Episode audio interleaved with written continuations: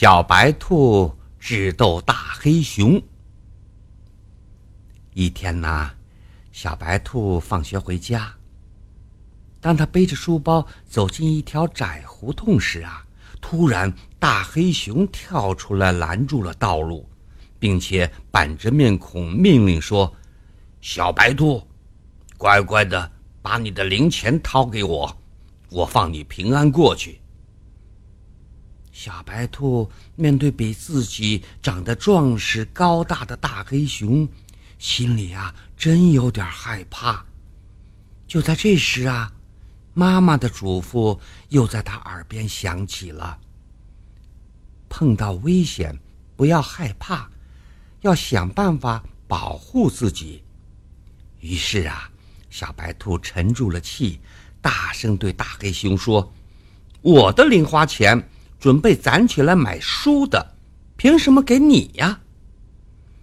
大黑熊抖了抖自己身上一块一块的结实肌肉，威胁小白兔说：“你要是敢不把钱给我，我就敲碎你的脑袋。”小白兔不由自主的往后退了一步，双手抱住了自己的头。大黑熊呢，立刻紧逼一步。要小白兔快快把钱掏出来！真是急中生智啊！小白兔的眼珠突然一转，把头一扬，大声地对大黑熊说：“你这算什么英雄豪杰呀？简直就是拦路抢劫的土匪！你要是想做好汉，咱们就比比谁的力气大。你要是赢了，我情愿把零花钱送给你，怎么样？”笑话，谁的力气大？当然我大黑熊的力气大了，我能力顶千斤。大灰熊十分自信地答应了小白兔的挑战。那么，咱们比什么呢？小白兔看透了大黑熊那股傲慢的神气劲儿，便笑着问：“嗯，你说比什么，咱们就比什么。”大黑熊觉得无论比什么。力气大的都是他。小白兔毫不客气地说：“那，咱们比拔绳。怎么个拔法？你说吧。”大黑熊不以为然地说。小白兔从书包里掏出了一根跳绳用的绳子，他先在电线杆上绕了几圈，然后呢，自己抓住短的一头。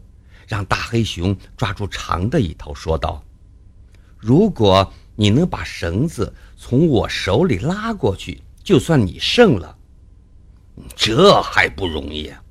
大黑熊紧紧抓住绳子，使出全身的力气，拉呀拉呀。